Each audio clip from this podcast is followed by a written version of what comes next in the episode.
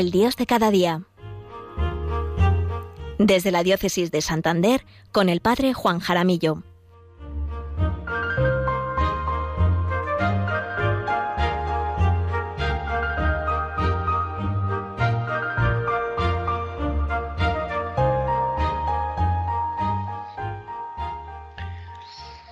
Buenos días, queridos oyentes, queridos amigos todos de Radio María. Buenos días también a todos los voluntarios. Que hacéis posible que este programa llegue hasta allí donde cada uno se encuentra en este momento, en casa, en la residencia, de camino al trabajo, o ya en el trabajo desde hace un par de horas, en el coche, de camino quizás a una cita médica, o también algunos de camino al pueblo o a algún lugar para pasar el puente del Pilar, los que pueden cogerse unos días para descansar. En fin, cada uno allí donde Dios le quiere, que eso es lo más importante. ¿Qué tal están todos en este viernes 8 de octubre? Soy el padre Juan Jaramillo, párroco en el Valle de Mena, al norte de la provincia de Burgos, y Diócesis de Santander. Les hablo en esta ocasión desde la parroquia de Nuestra Señora de las Altices, en Villasana de Mena. Encomendamos a María Santísima las reflexiones de este programa.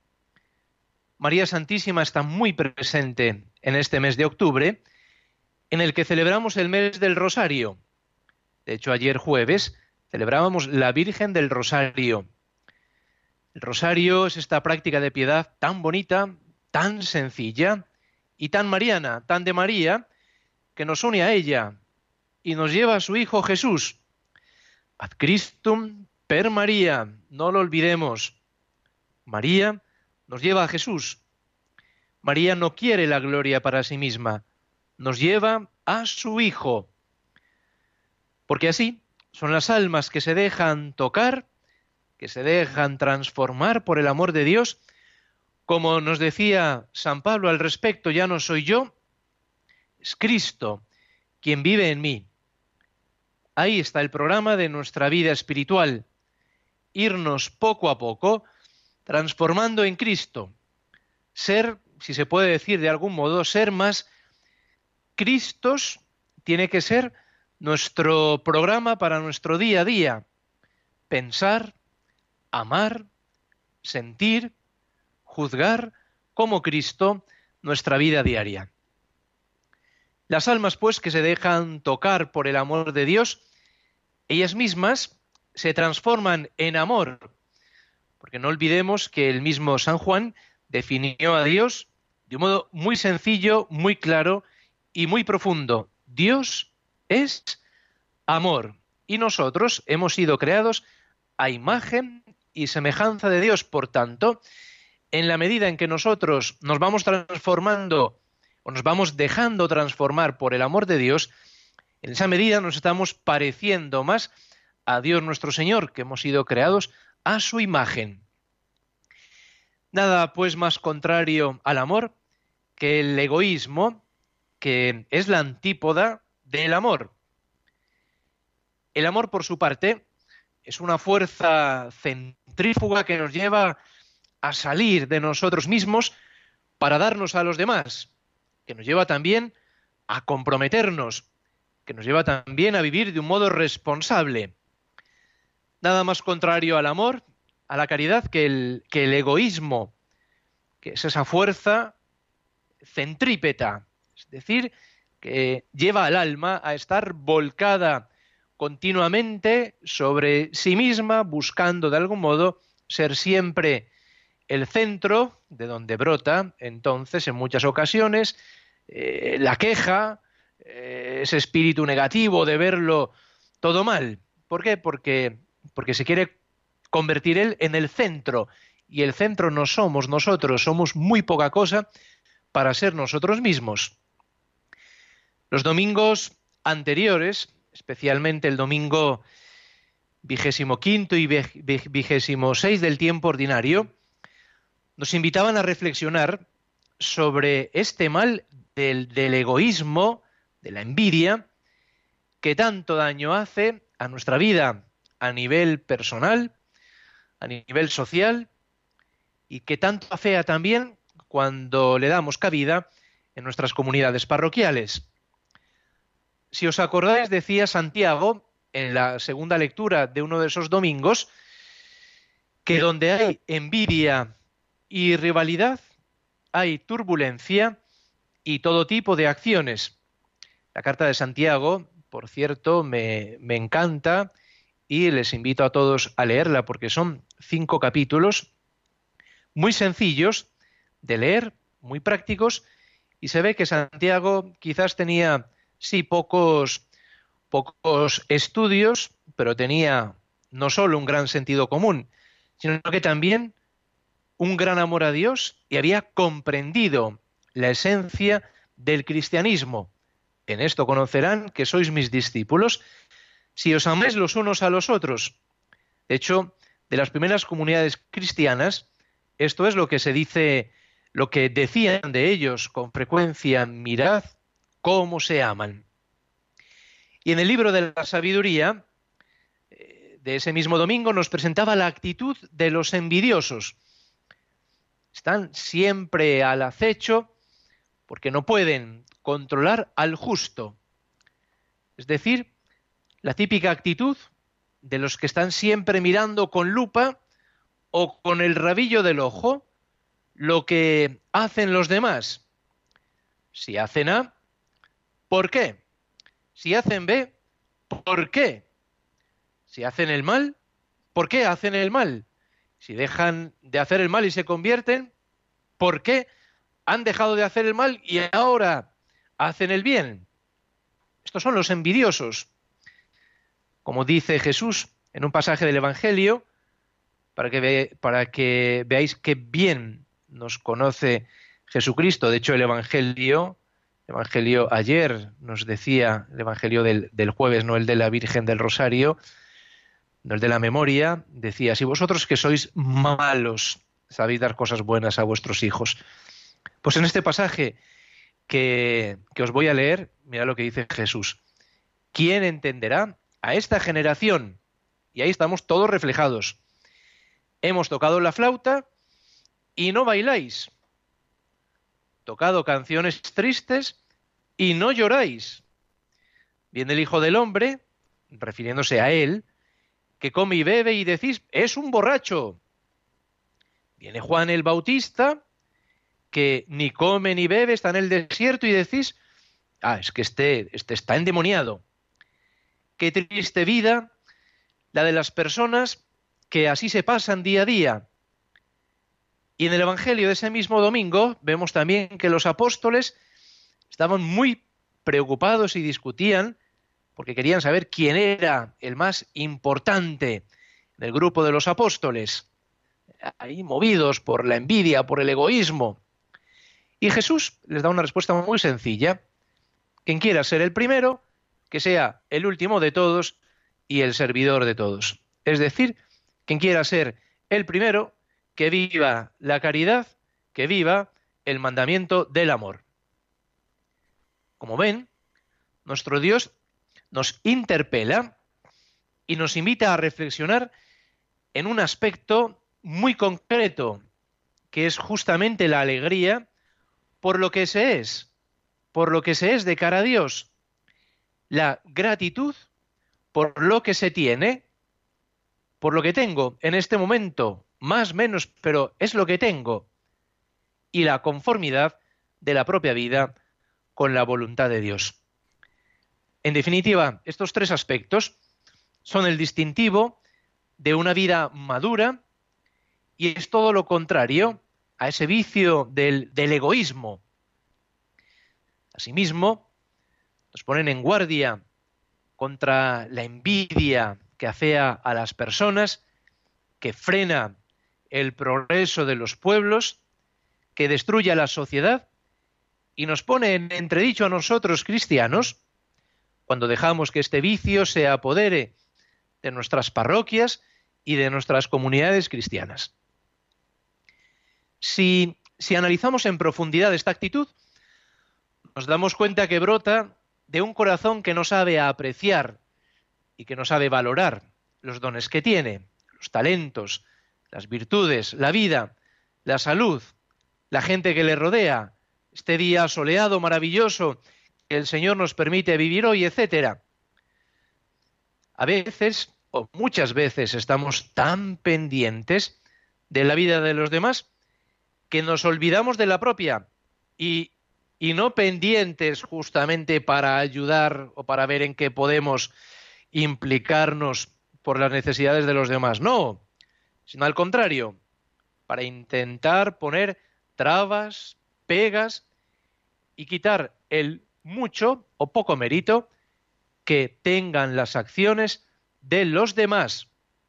En el Evangelio de hoy, en esta mañana, para los que ya habéis asistido a la Eucaristía o los que la acabáis de oír aquí en Radio María, justamente se da esta actitud entre los que presenciaban ese milagro de Jesús, que había expulsado el demonio, en lugar de alegrarse, porque esta persona estaba siendo atormentada por la presencia del maligno, no, no, no se alegran, sino que inmediatamente viene a preguntar a Jesús, a ver con el poder de quién expulsa a los demonios, otros para poner a prueba a Jesús, en lugar de alegrarse por el bien que se había hecho con ese vecino del pueblo, de la aldea donde vivían.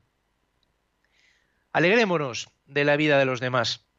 Alegrémonos de las cosas buenas que vemos en los que nos rodean.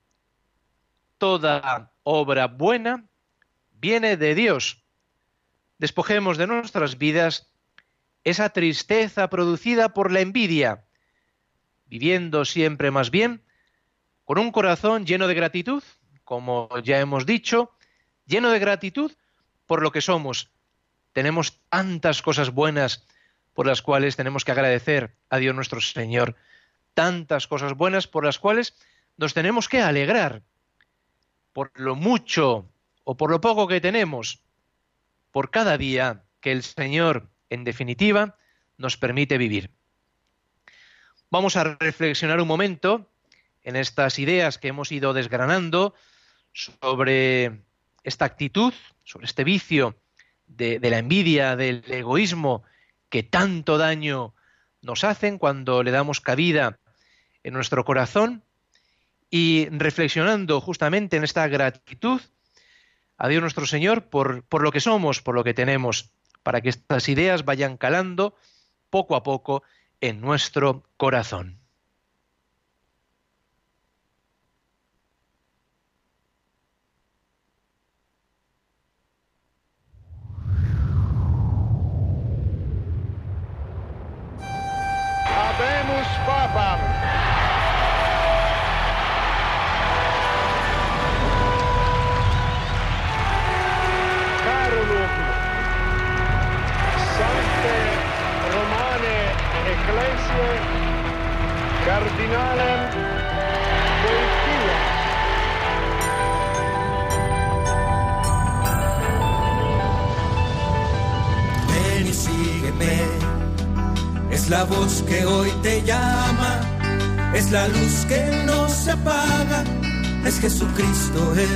Pasa. No temas, sube a mi barca, deja tus redes en la playa y en la ribera de las almas, un nuevo mar te espera ya. Dame la vida entera al lado de la cruz y serás siempre fiel testigo, siervo por amor, sacerdote de la humanidad. Puede ser el grano que al morir dará la vida, convirtiéndose en la espiga que promete eternidad Atrévete a cruzar el umbral de la. Deposita tu confianza en quien no te fallará.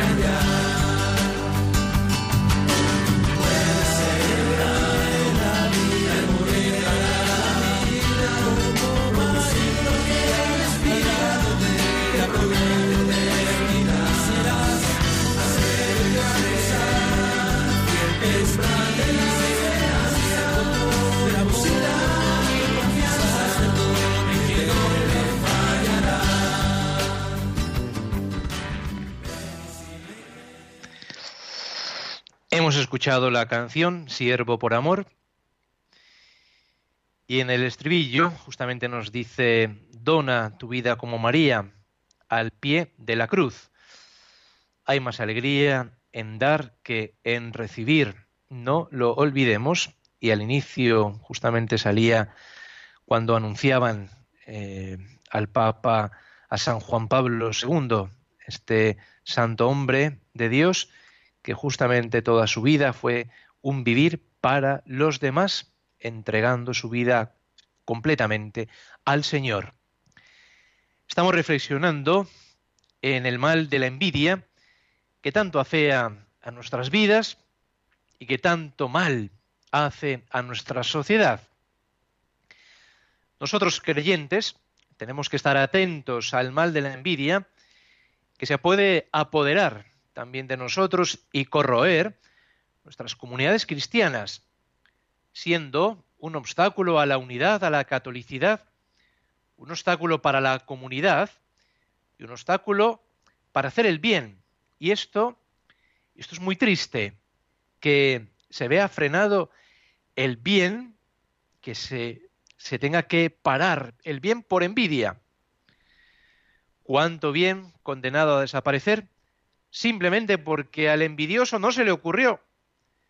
Y claro, si él no lo hace, no quiere que los aplausos se los lleven los demás.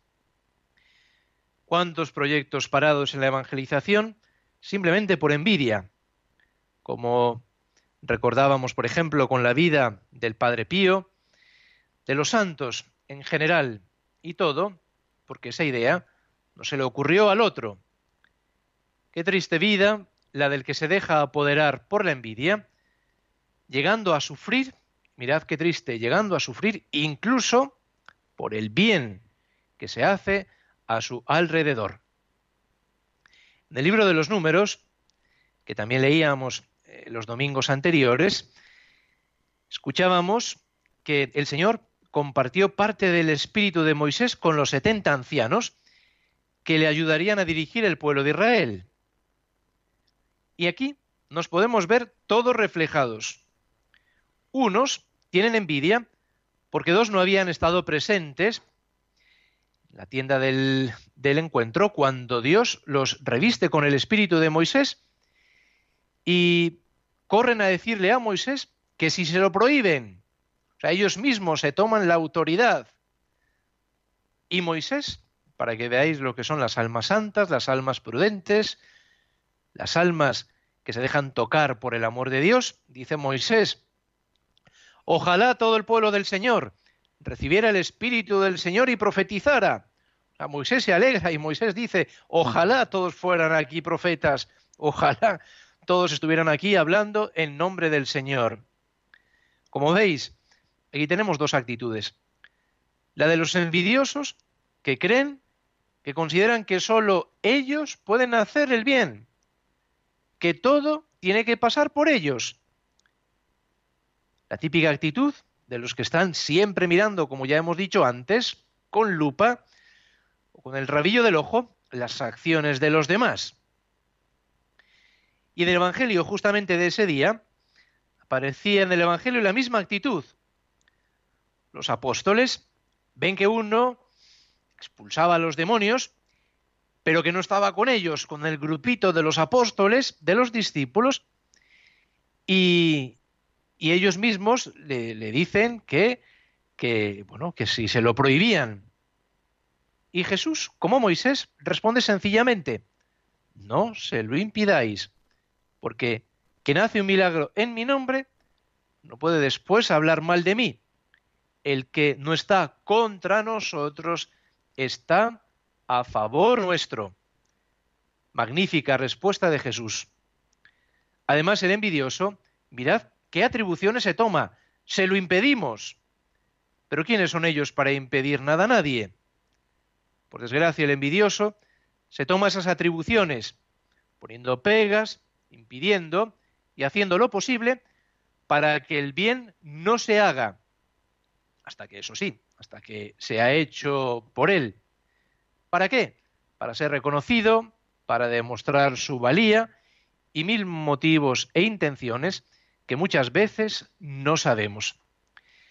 La palabra del Señor es exigente, claro que lo es, porque nos interpela, porque nos invita a purificar nuestras intenciones y nos invita a cortar con todo aquello que nos aparta de Dios nuestro Señor, con aquello que nos aparta del prójimo y con aquello que nos que también nos aparta de nosotros mismos, impidiéndonos vivir centrados en lo esencial de nuestras vidas. No olvidemos nunca que cosas esenciales, pocas. Por eso son esenciales y por ello conviene que de vez en cuando, pues en nuestro examen de conciencia, veamos nuestra y analicemos nuestra jerarquía, a ver qué es lo que ocupa el primer lugar. Hace unas semanas leí una frase que me gustó mucho, que decía, la vida es sencilla, lo difícil es ser sencillo. Intentemos ser sencillos, intentemos vivir el Evangelio en nuestras vidas concretas, cada uno donde se encuentre. De este modo, con sencillez, nos alegraremos por todo el bien que veamos a nuestro alrededor, en nuestros pueblos, en nuestras familias, en nuestras parroquias, en nuestras comunidades cristianas. Se nos acaba el tiempo.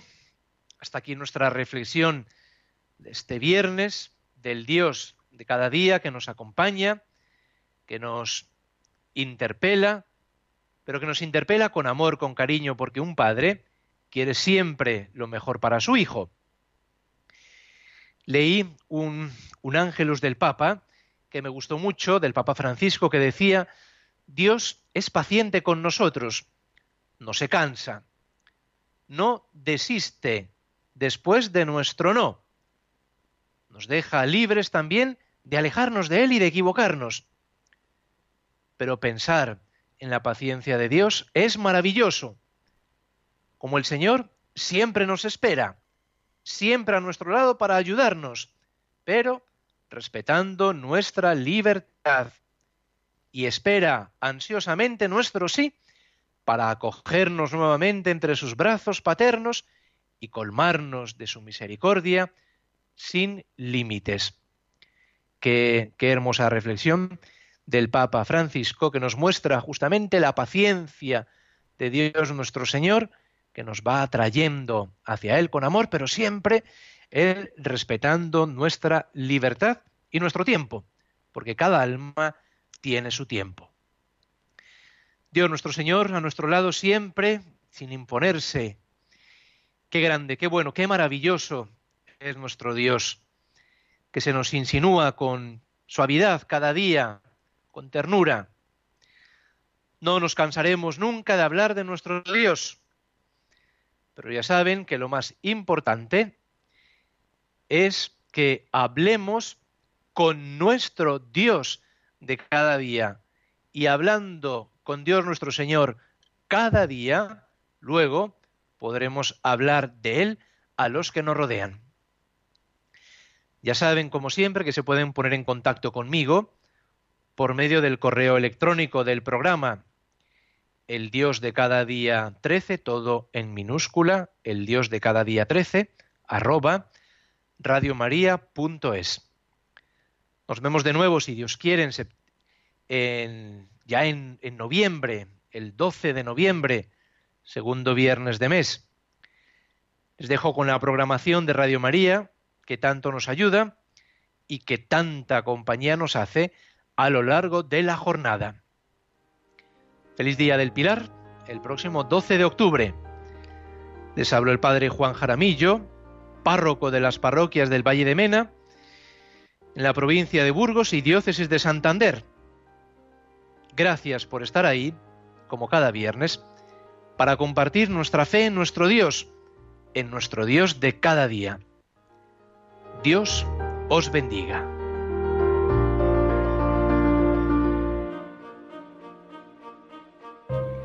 Finaliza en Radio María, El Dios de cada día. Desde el Obispado de Santander con el Padre Juan Jaramillo.